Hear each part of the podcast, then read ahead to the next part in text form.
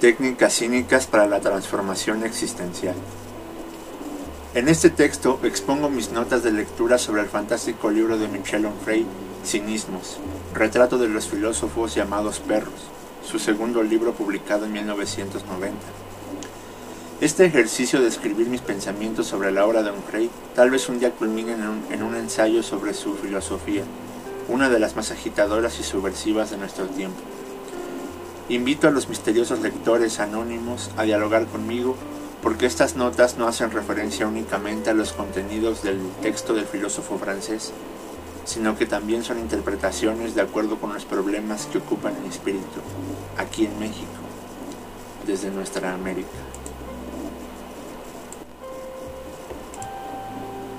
Abro cita. Toda la potencia de mi antiguo profesor estribaba en su férrea voluntad de ser intempestivo. Ignoraba el gabinete y la universidad para persistir en una práctica antigua de la filosofía. Procuraba establecer una proximidad con lo real y exponía actitudes, un arte de vivir y un estilo. Lejos de consistir en la enseñanza de teorías abstractas o en la exégesis gratuita, aguda y tediosa, la filosofía era a sus ojos una estética de la existencia, un espejo capaz de ofrecer variaciones antiguas sobre ese tema. Su filosofía no se nutría de conceptos obstrusos, de nociones bárbaras, ni, ni, de galimatías propios de la corporación. Su tarea consistía en mostrar maneras de vivir, modos de obrar y técnicas de la existencia. La conversión pagana que proponía apuntaba al orden de la vida cotidiana. Conocer a los filósofos que nos enseñaba equivalía a poner en tela de juicio la propia vida. Cierro cita.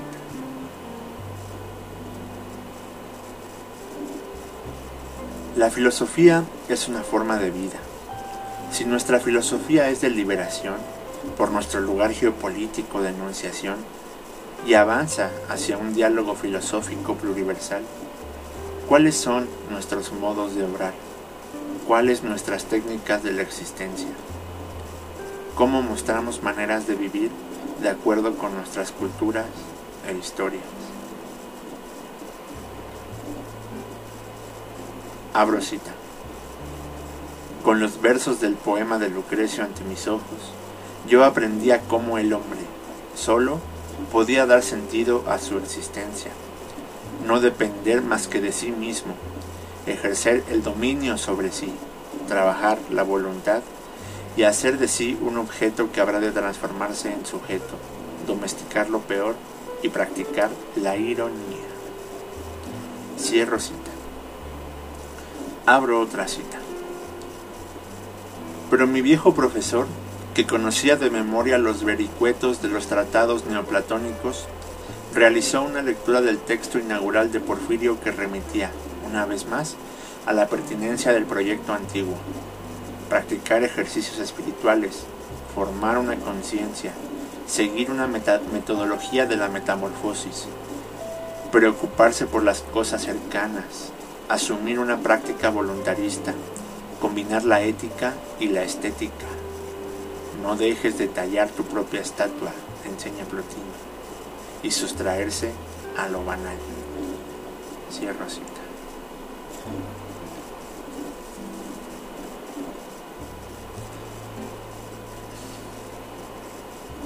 Otra vez formulo las preguntas porque inquietan mi espíritu. ¿Cuáles son nuestros ejercicios espirituales? ¿Cuáles nuestras metodologías para la transformación de uno mismo? Las respuestas a estas preguntas se encuentran en la vida misma. Tenemos que descubrir nuestros ejercicios y nuestros métodos viviendo, es decir, ensayando y equivocándonos.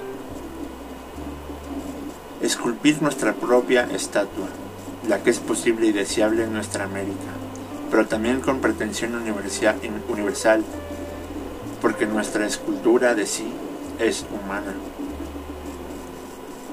Nosotros no somos ni queremos ser como los franceses o los europeos contemporáneos, y antiguos, sino que nosotros queremos ser como somos y éramos y que en parte seguimos siendo, para esculpirnos con toda la potencia de nuestros cuerpos y pensamientos como nuevos, hermosos y sabios.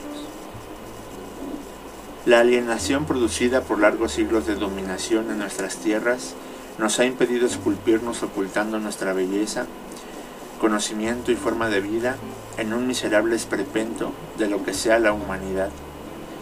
Por eso, cuando queremos esculpir nuestra propia estatua, ¿en qué pensamos?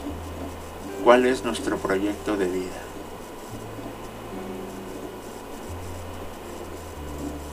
Abro cita. La máxima del cínico es no ser esclavo de nada ni de nadie en el pequeño universo donde uno haya su lugar. Su voluntad es estética. Considera la ética como una modalidad del estilo y proyecta la esencia de éste en una existencia que se vuelve lúdica. Todas las líneas de fuga cínicas convergen en un punto focal que distingue al filósofo, no ya como un geómetra, sino como un artista, el escenógrafo de un gran estilo. Diógenes es uno de estos experimentadores de nuevas formas de existencia. Cierro cita. Proyectar nuestra esencia en una existencia ética y estética. Pero cuando pensamos en nuestra esencia, ¿en qué pensamos? ¿En la existencia singular o en la existencia de la comunidad que habitamos? Es la relación de ambas, pues la existencia de los singulares está ineludiblemente relacionada con las comunidades. No hay individuos sin cultura e historia aunque cada uno hace de sí mismo su propia escultura. Nosotros tenemos que experimentar nuevas formas de caminar la vida. Si nuestra filosofía no asume este desafío, entonces es impotente. Si queremos estar a la altura de los problemas de nuestro tiempo, tenemos que asumir nuestra filosofía como una forma de vida, esculpir nuestra propia existencia para aparecer en la historia mundial con plenitud y potencia universal. Abro cita. La preocupación por lo intemporal permite pertenecer a cualquier tiempo, puesto que libera de la tiranía de corresponder a la propia época y establece una suerte de perspectiva de eternidad allí donde los demás se aglutinan en lo más denso de lo cotidiano. Rechazar la moda implica también no sacrificarse a la uniformidad del momento y a las prácticas de masas, y al mismo tiempo preservar y afirmar una singularidad. De este modo, el comportamiento cínico vuelve inútil la lógica mercantil, ataca al comercio e invita a limitar la circulación de las riquezas y por lo tanto el enriquecimiento de los ricos.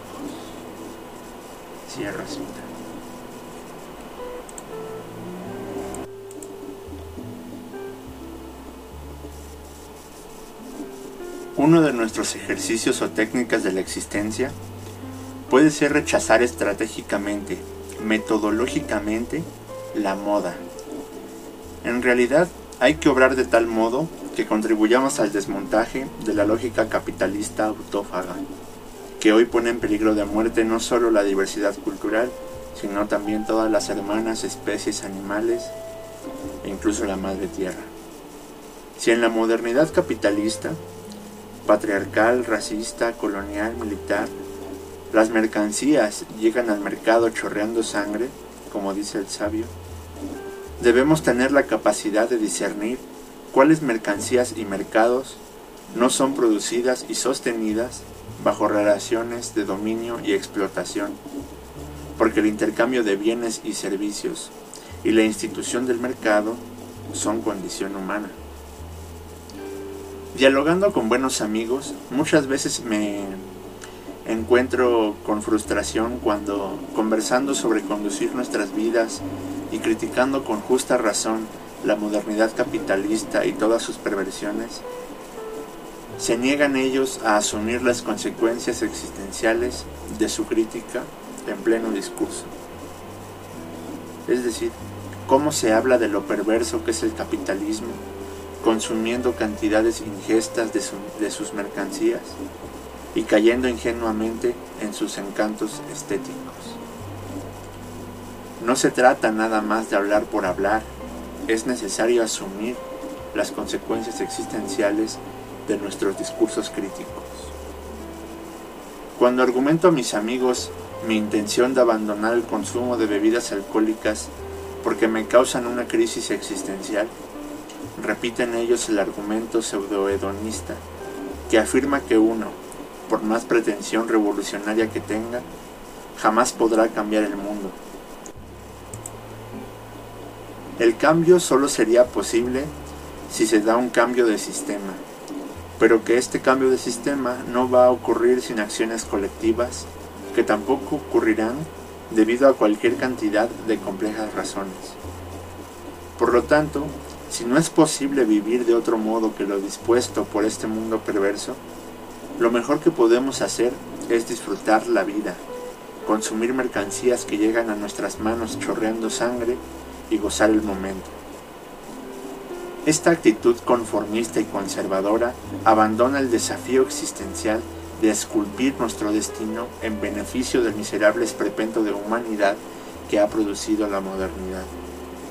Además, ha persuadido a los que supuestamente dicen tener pretensión de un mundo donde quepan muchos mundos, de que no es posible su deseo, y lo mejor que pueden hacer es gozar el momento, negar la posibilidad de lo existencialmente nuevo y aceptar hedonísticamente lo que el mismo sistema ponga en el mercado, que es presentado como avanzado, civilizado, justo, bueno y bello en general.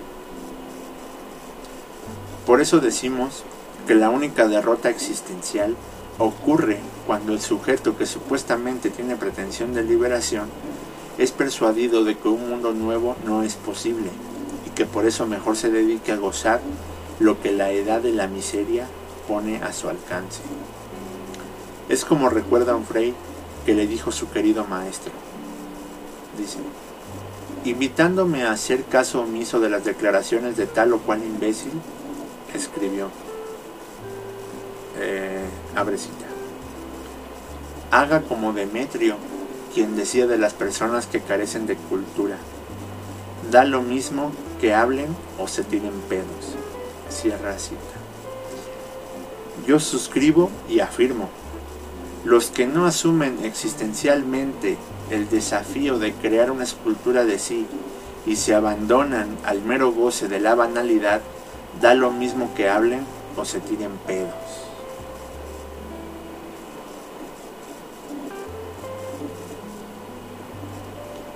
Sin embargo, más adelante nos argumenta un rey, abrosita.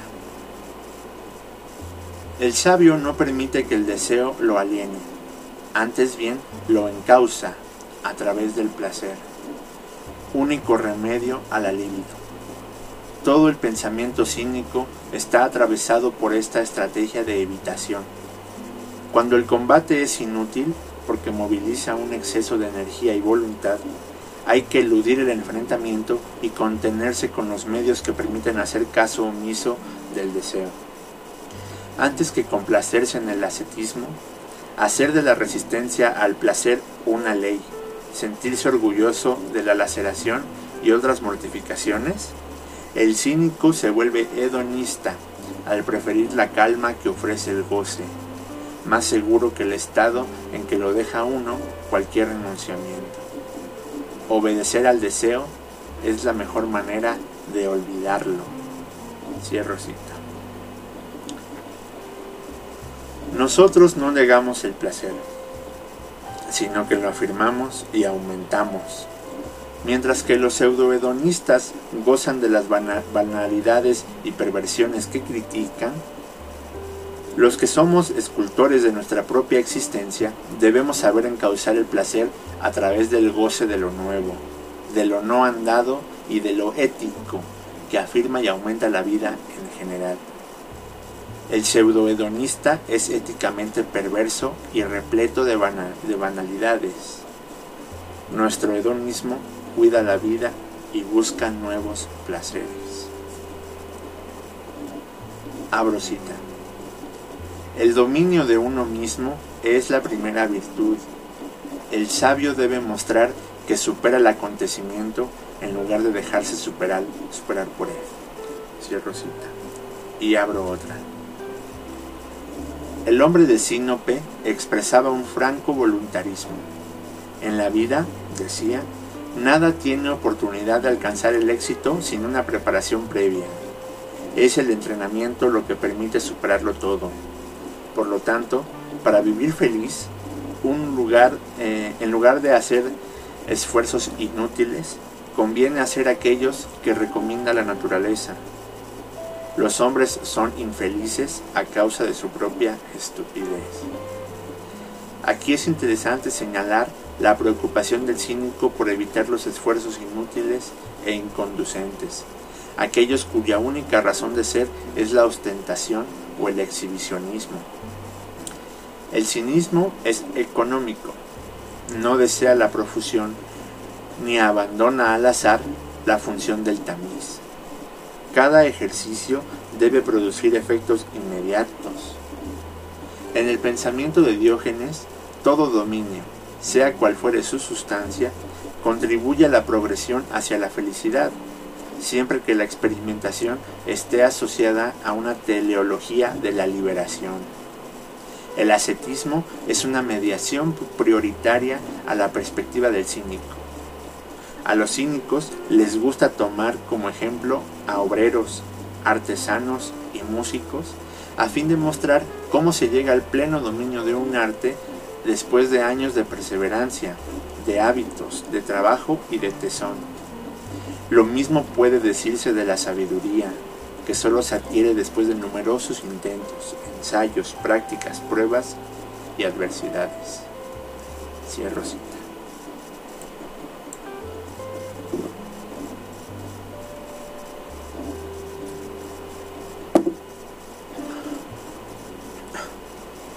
Decía que nuestras técnicas de la existencia, nuestras metodologías para la transformación o ejercicios espirituales, diría Pierre Adot, otro simpático filósofo francés,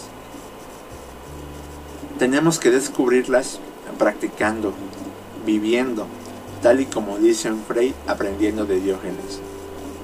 Cito, la sabiduría que solo se adquiere después de numerosos intentos, ensayos, prácticas, pruebas y adversidades.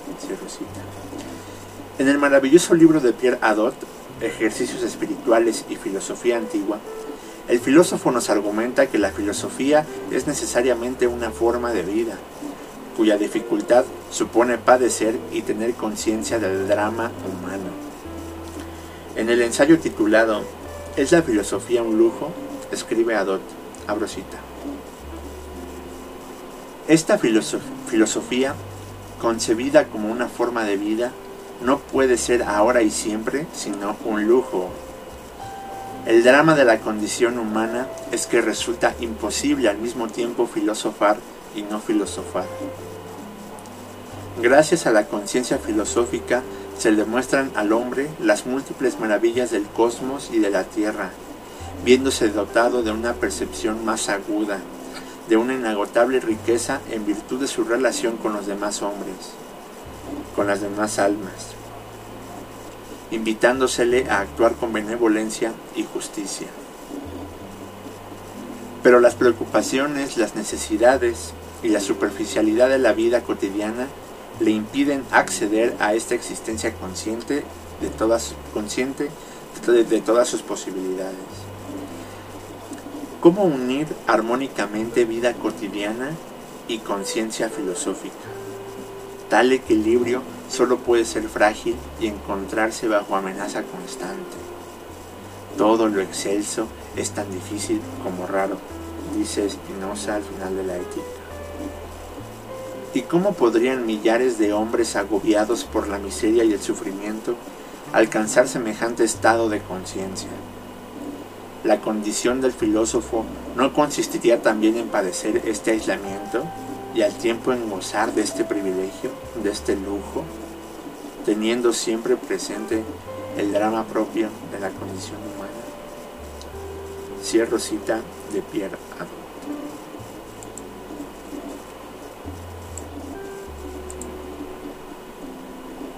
Cuando invito a mis amigos a ser congruentes con nuestras críticas, pienso yo que lo único que hago es invitarlos a ser justos. Pero como dice Adot, la superficialidad de la vida cotidiana nos impide acceder a una existencia consciente de todas sus posibilidades. Por eso decimos que si no nos esforzamos por transformar nuestra existencia y en consecuencia el mundo, sino que hay pura superficialidad y goce de la banalidad cotidiana y perversa, da lo mismo hablar o tirarse pedos. ¿Queremos ser seres humanos a la altura de los desafíos de, de nuestro tiempo histórico? Es decir, ser excelsos, aunque sea lo más difícil y extraordinario.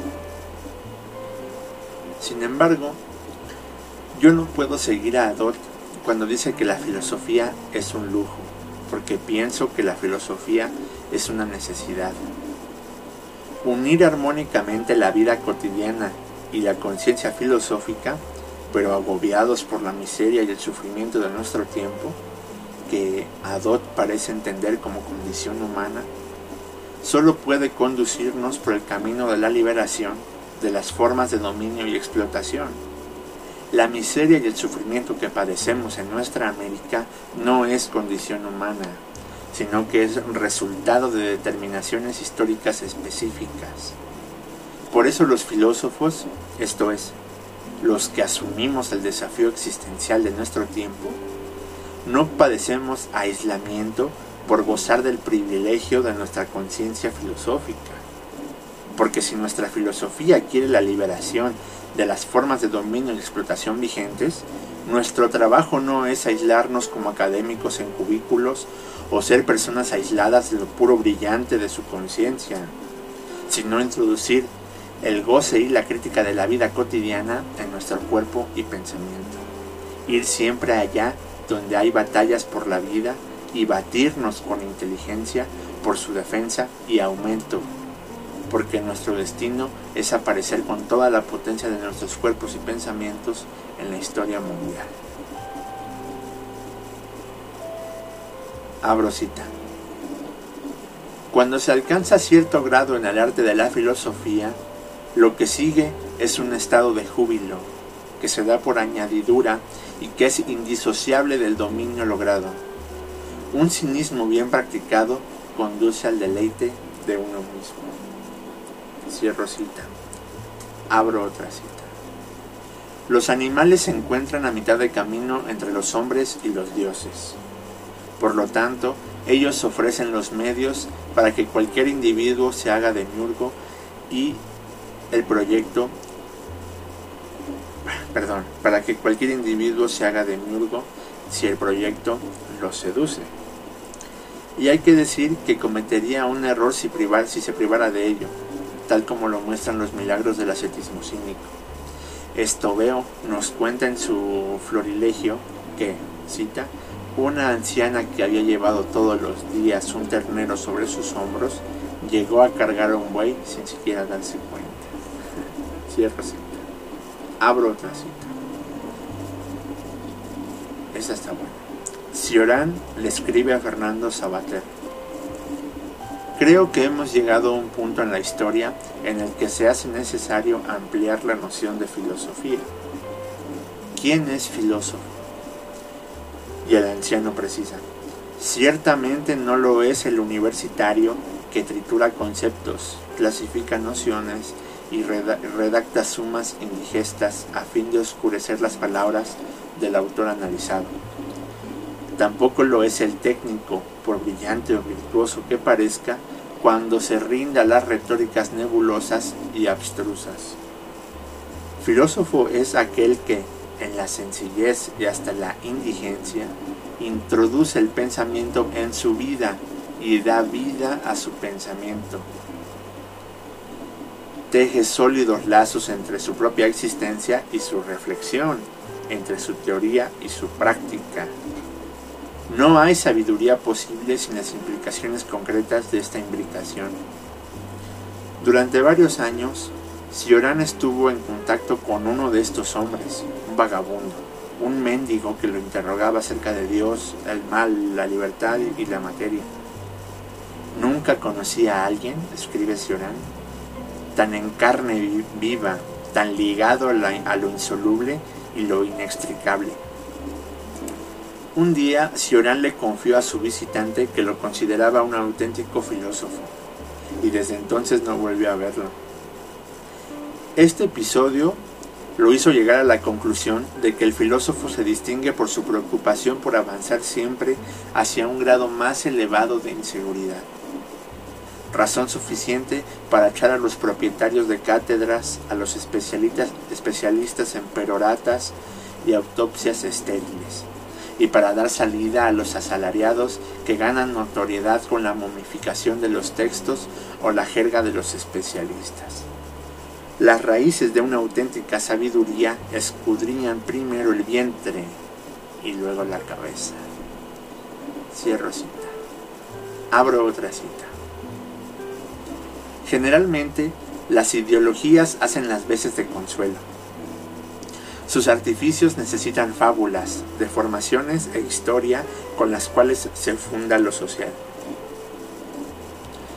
Los cínicos quieren socavar la confianza en esos pilotes engañosos. Nada escapa a sus sarcasmos. Critican toda arquitectura de fundación, la minan y luego la destruyen. El auténtico trabajo filosófico consiste en descubrir la superchería, denunciarla y practicar una pedagogía de la desesperanza. Cierro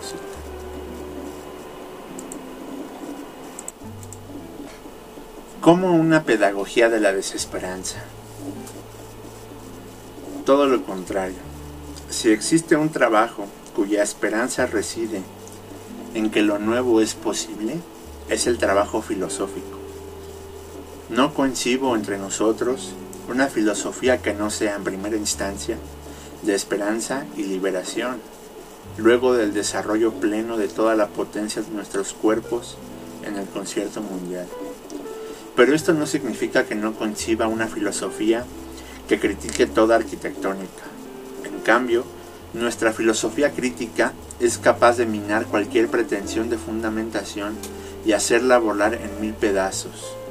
Es decir, nuestra filosofía no es mera negatividad, sino que también es fundamentalmente creación, nuevos caminos, apertura. Abro cita. En el ensayo que dedica Antístenes, Charles Chapius escribe, Mientras los demás hombres buscan afuera las reglas de su conducta y obedecen a las leyes y los usos, el sabio, apartado de todo afecto por su patria o sus padres, de todo deber ante el Estado y la familia, libre de esos vínculos que a su parecer les imponen el nacimiento y las convenciones al resto de los hombres, se deja guiar únicamente por su virtud y goza de una libertad sin límites.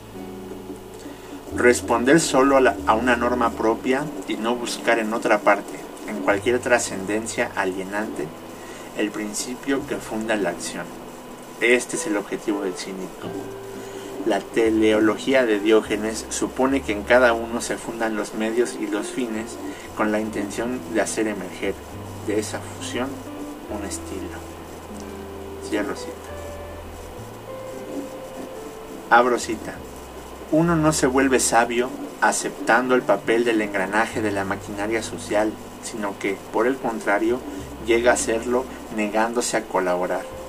La rebelión es la virtud que fortalece las posiciones estéticas. En el extremo opuesto de la actitud filosófica encontramos las instituciones que quebrantan las singularidades para hacerlas cooperativas, la escuela y la disciplina, el ejército y la obediencia, la fábrica y la docilidad, elogio, finalmente, de la autonomía entendida en su acepción etimológica. Cierro cita.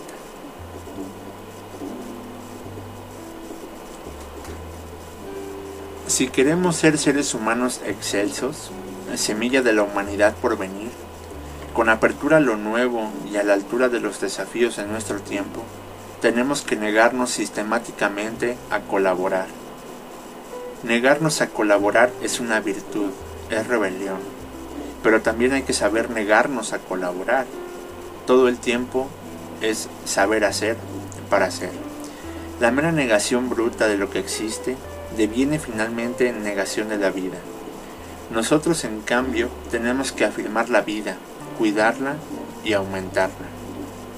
Nuestra negación para colaborar con la negación de la vida es, pues, estratégica, inteligente y factible, pero deseando lo inédito, lo que está entre nosotros en potencia y tenemos que hacer aparecer. La autonomía también es una estética. Cuando las personas o incluso pueblos enteros son autónomos, se nos aparecen como sublimes. El entendimiento se conmueve y desborda en la experiencia estética que produce su belleza. La autonomía es creadora, su potencia reside en su capacidad de creación. Por eso, la creación de maneras de vivir y gozar la vida misma es la belleza como tal. La autonomía es una actitud espectacular, difícil como rara. Asumirla es propedéutica de la sabiduría. Me parece que fue Adot quien propuso el siguiente ejercicio espiritual. Todos los días antes de irnos a dormir, meditemos sobre la cuestión. ¿Hoy viví? Ahora propongo que meditemos sobre lo siguiente. ¿Hoy colaboré con el orden de dominación o avancé en la autonomía?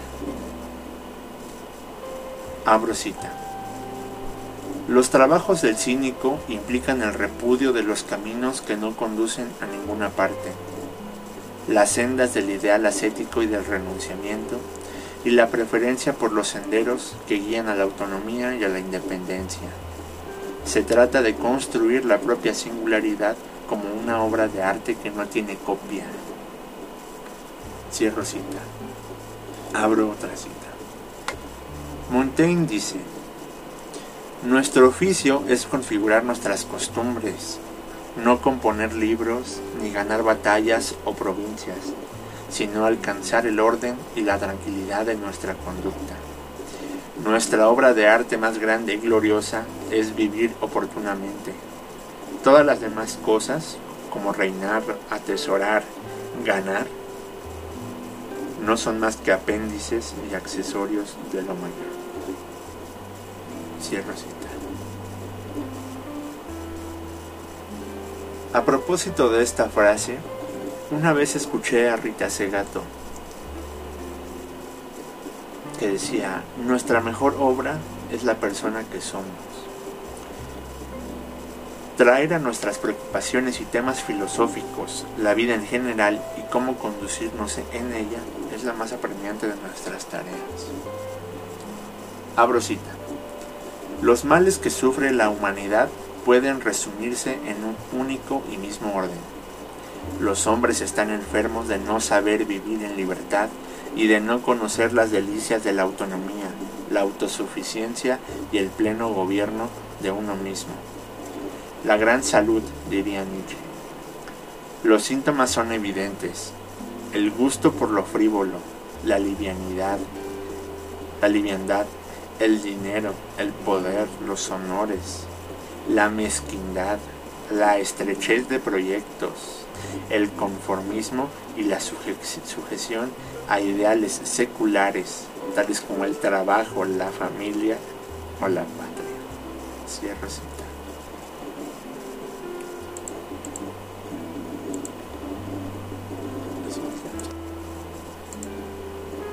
Abro cita. A mitad de camino entre la atención y la sensibilidad, entre el concepto y la intuición, este tipo particular de sabio se caracteriza por una aptitud singular para inventar nuevas posibilidades de vida que contrastan con las que ofrecen el, el hábito y la convención. Un nuevo estilo de existencia, un nuevo tipo de expresión. Nietzsche hablaba del superhombre, Diógenes de almas fuertes y Antístenes de seres excepcionales que son en sí mismos una ley viva. El cínico se esfuerza por construir una manera diferente de ser en el mundo y subvierte la retórica clásica. Así como inventa, el filósofo artista experimenta y descubre en el gesto de atreverse. Cierro cita. Esto es lo más destacado de los filósofos dignos de ser llamados como tal. Crean lo nuevo. O creativas maneras de pensar los problemas o creativas maneras de vivir, por tanto, de existir. Aunque ambas experiencias creativas deberían ir juntas, porque pensar en serio implica transformar la vida, suele ocurrir en la modernidad que impera la filosofía teórica sobre la práctica, lo cual es una desgracia. Si nosotros pensamos en serio desde nuestra América, que significa tener conciencia material de nuestras culturas e historias, tenemos mayor urgencia de ser creativos para aparecer en la historia mundial y ante nosotros mismos con plenitud política, económica, epistemológica, estética, etc. Abro cita. Para alcanzar el poder sobre sí, el dominio de sí mismo, Diógenes proponía una técnica sencilla que consistía en reprocharse con idéntica intensidad a uno mismo aquello que con tanto ardor le reprochamos a los demás. Ah, cierro cita. Abro cita. A quien le preguntaba qué había que llevar para ingresar en la escuela del cinismo, Antístenes le respondía que hacía falta un libro nuevo, un lápiz nuevo y una tablilla nueva, pero sobre todo una voluntad de, purificación, un espíritu igualmente nuevo. Cierro cita. Abro otra cita. Hegel practicaba la filosofía como quien practica las matemáticas a troche y moche. Diógenes practicaba la filosofía y consideraba y considera la disciplina como una poética, una estética. De modo que el prusiano puede escribir, cita, el cinismo tuvo más la significación de un mero eh, modo de vida que la de una filosofía y continuar sin rayar por ello en el ridículo a los ojos de sus colegas, y sigue la cita de Hegel. De él, refiriéndose a Diógenes, solo pueden contarse anécdotas. Cierra cita de Hegel. De los continuadores de Antístenes y su primer discípulo, Hegel llega a decir que con frecuencia no eran más que mendigos obscenos y descarados que obtenían satisfacción en la impudicia de la que daban pruebas ante los demás. No son dignos, concluía Hegel con soberbia, de ninguna consideración filosófica. Cierra cita de Hegel. Sigue citado Frey. Eh, el documento es contundente.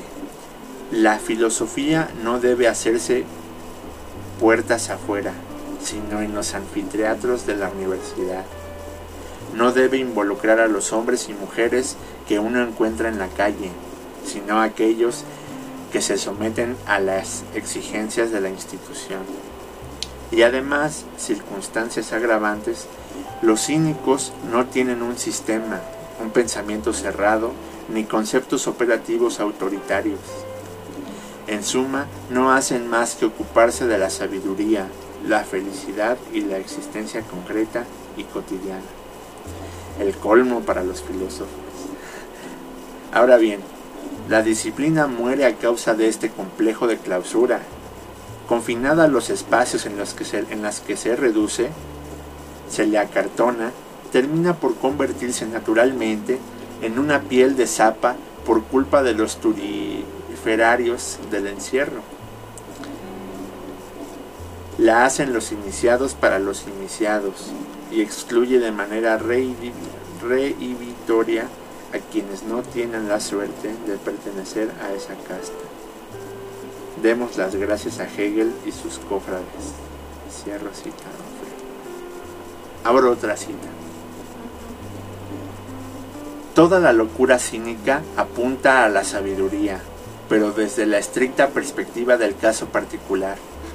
La ética cínica supone que, solitariamente, cada uno vaya por la vida reconociéndose como un ser divino. Nietzsche dirá que cada uno vaya haciendo de sí mismo una obra de arte. En este sentido, Antístenes indicó, como el Sharpa tibetano que no deja de ser, el camino que habrían de continuar los cínicos que lo siguieran durante más de diez siglos, un camino que pasaba por la definición de un hedonismo cierto, de una dietética sabia de los placeres. Para referirse a este uso de uno mismo, Michel Foucault habló de una estética de la existencia, de las prácticas del sí mismo, y después de recurrir a una fórmula de Plutarco, de una eh, función autopoética,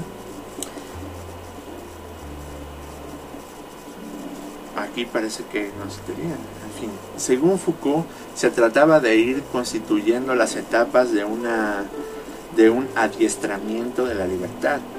Los cínicos pueden presentar buenos proyectos y mejores argumentos para tal empresa. Cierro cita, sin duda.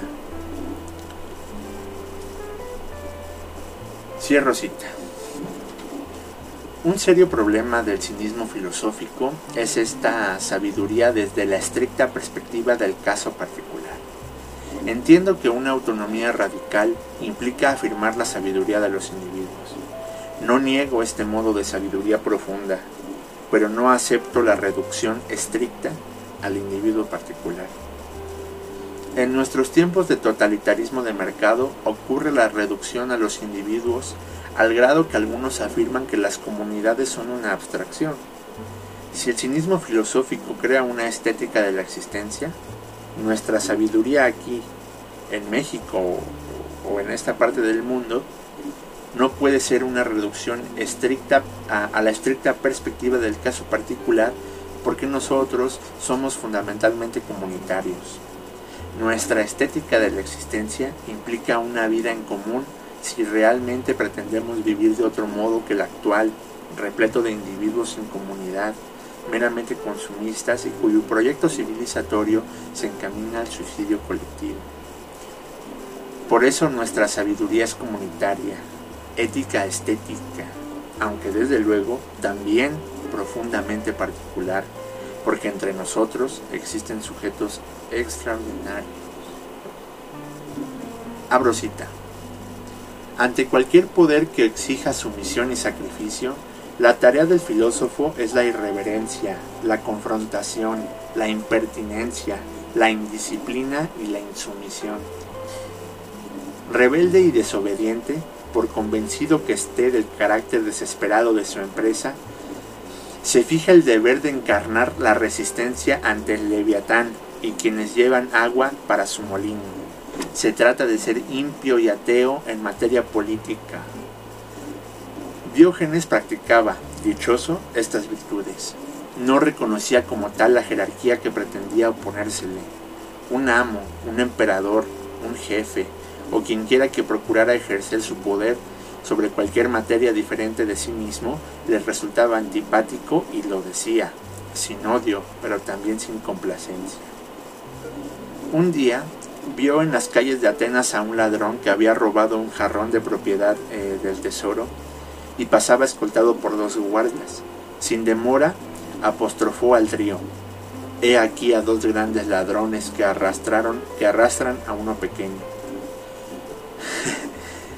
Prefigurando así con muchos siglos de antelación la tesis desarrollada por Foucault en Vigilar y Castigar, según la cual eh, Cuanto más se reprime con rigor y de manera ejemplar a la pequeña delincuencia, tanto mayor se enmascara la grande, institucionalizada y practicada con la bendición, sino ya con la complicidad de los poderes. El ladrón de jarrones como chivo emisario que dispensa del peso de la ley a los auténticos delincuentes. Jefes, gendarmes, simples delatores de la calle, todos ellos le parecían condenables. Una vez le preguntaron a Diógenes cuáles eran los animales más feroces y él respondió, en las montañas los osos y los leones, en las ciudades los funcionarios del fisco y los psicofantas. Por último, y para completar el retrato de las máscaras que adopta la figura del poder, no hay que olvidar al militar, la versión más antinómica del filósofo. El sabio Crates decía que era necesario practicar la filosofía con un ardor feroz, estudiarla hasta los límites de lo posible. Según él, había que llegar a ser filósofo hasta el punto de que uno termine finalmente por ver a los generales como conductores de asnos. Cierro cita. Ah, qué bello. Es hermoso. Hay que estudiar y ejercer la filosofía hasta los límites de lo posible. Los órdenes políticos producen inevitablemente víctimas y cómplices del mismo. Nosotros, filósofos, no podemos ser cómplices ingenuos, como los hedonistas vulgares que mencioné antes, porque estos son víctimas cómplices. Mucho menos eh, podemos ser nosotros cómplices conscientes, porque las instituciones y los imperios vigentes reprimen, oprimen, niegan, excluyen. En cambio, nuestra militancia es siempre para hacer volar en mil pedazos los órdenes vigentes que impiden en algún nivel de, la vida el crecimiento de todo lo que puede nuestra potencia humana. Por eso la metodología rebelde del cinismo filosófico es muy subversiva e impertinente. A los regímenes de dominación y sus cómplices no podemos concederles nada, ni siquiera su supuesta pretensión de justicia. Porque como nos ejemplifica la anécdota de Diógenes y siguiendo a Foucault, la supuesta pretensión de justicia sobre pequeños delincuentes oculta la sistemática opresión de la totalidad vigente. Estudiar y practicar la filosofía crítica conduce necesariamente a considerar el servicio militar como una actividad propia de asnos. La institución que obliga a obedecer jerárquicamente una cadena de mando anula la voluntad, por lo tanto, la potencia de la vida. La mera existencia de ejércitos repugna. De ahí que su necesidad sea la más vergonzosa tragedia humana. Incluso ocurre cierto malestar en los momentos históricos donde los ejércitos tienen pretensión de liberación y defensa de la vida de pueblos enteros y sus territorios. La contradicción de que los ejércitos deben existir para que no sean necesarios es la peor de nuestras tragedias.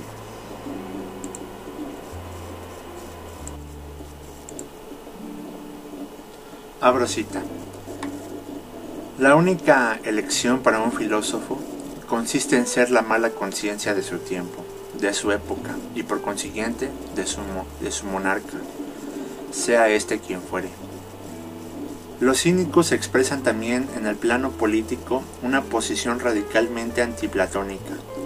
Saben que no, podrán, no podría tenderse un puente entre el filósofo y el rey, entre el saber y el poder, a menos que se dé una corrupción radical de uno de los términos, casi siempre el de la sabiduría. De alma libertaria, los cínicos han llevado aún más lejos la reflexión política, condenando sin, sin ambajes la tiranía y la guerra, dos miserias tan proliferantes y tan caras al corazón de los políticos. Cierro cita. Abro otra cita. La riqueza de un filósofo reside en el dominio y el poder que tiene sobre sí mismo. El filósofo invierte en un estilo que exige la fusión de la ética y la estética, cuando los demás invierten su capital en lo económico y lo utilitario. Uno eligió la calidad y la vida, el otro la cantidad y el dinero. El primero es libre porque es autónomo el segundo es siervo porque es esclavo de sus deseos. Cierro cita de El cinismo filosófico son técnicas de la existencia, actitudes excelsas de las que es posible aprender, incluso nosotros, que no somos griegos ni europeos y tampoco queremos serlo. Podemos aprender de los filósofos cínicos su metodología, auténticas técnicas de la existencia, porque son metodologías de liberación de formas de dominio y explotación. Nuestra filosofía necesita una práctica de transformación existencial análoga a la que ejercían los cínicos en la antigüedad. Necesitamos prácticas que sean capaces de cuestionar existencialmente los prejuicios vigentes del patriarcado moderno capitalista que se presenta como lo bueno, lo justo, lo civilizado y lo bello en general que ha logrado la humanidad en toda la historia, en todas las culturas. Sin embargo, tenemos cualquier cantidad de evidencia para afirmar que el patriarcado moderno capitalista pone en peligro de muerte la diversidad cultural, todas las especies animales e incluso la madre tierra, y que por tanto es la edad de la miseria. Nuestra filosofía necesita una práctica existencial que supere las filosofías teóricas de liberación ejecutándolas efectivamente. No es suficiente la especulación de los seminarios y estudios especializados sobre la obra de tal o cual filósofo eminente, sino que también hace falta practicar lo que predicamos.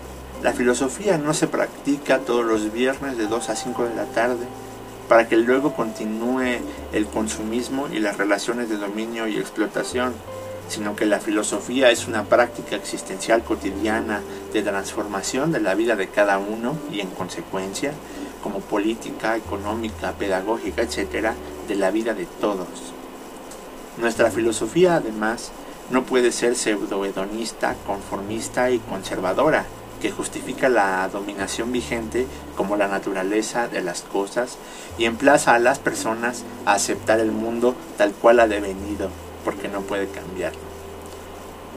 Nosotros nos rebelamos contra esta filosofía conservadora no aceptamos el mundo tal cual es y queremos cambiar el devenir de la historia hacia un mundo donde quepan muchos mundos. Pero esta filosofía no es meramente teórica, sino que necesita de una actitud excelsa, de una disposición existencial cotidiana que transforme y conmueva las conciencias de nuestros contemporáneos y las generaciones por venir, como los cínicos antiguos cuyas vidas, auténticas obras de arte, todavía impactan, conmueven e inspiran. Elegir invertir todos los días en la calidad de uno mismo es la riqueza del filósofo. Invertir en uno mismo significa ser cada día más autónomo. Por eso, la autonomía implica crear lo nuevo desde la raíz de la comunidad de cada uno, minando los prejuicios de la convención social para superarlos y lanzarse hacia el futuro por caminos nuevos, no explorados o percibidos en las determinaciones actuales. Los cinismos filosóficos enseñan e inspiran autonomía. Nuestro trabajo filosófico actual consiste en construir los métodos práctico-existenciales con los cuales hacer inteligibles nuevos caminos para la vida. Así entonces, Cinismos, retrato de los filósofos llamados perros, es un libro que invita a la práctica cotidiana para la transformación existencial de la vida propia, pero también de la vida de todos. Es un libro fantástico, escrito con la pluma filosófica más amena y abundante de los últimos tiempos. La pluma de Michel Onfray emociona, sacude e invita a la práctica revitaliza la potencia de autonomía que tenemos cada uno de nosotros como individuos y comunidades a través de la interpretación de las anécdotas de las vidas de los filósofos llamados perros. Muchas gracias.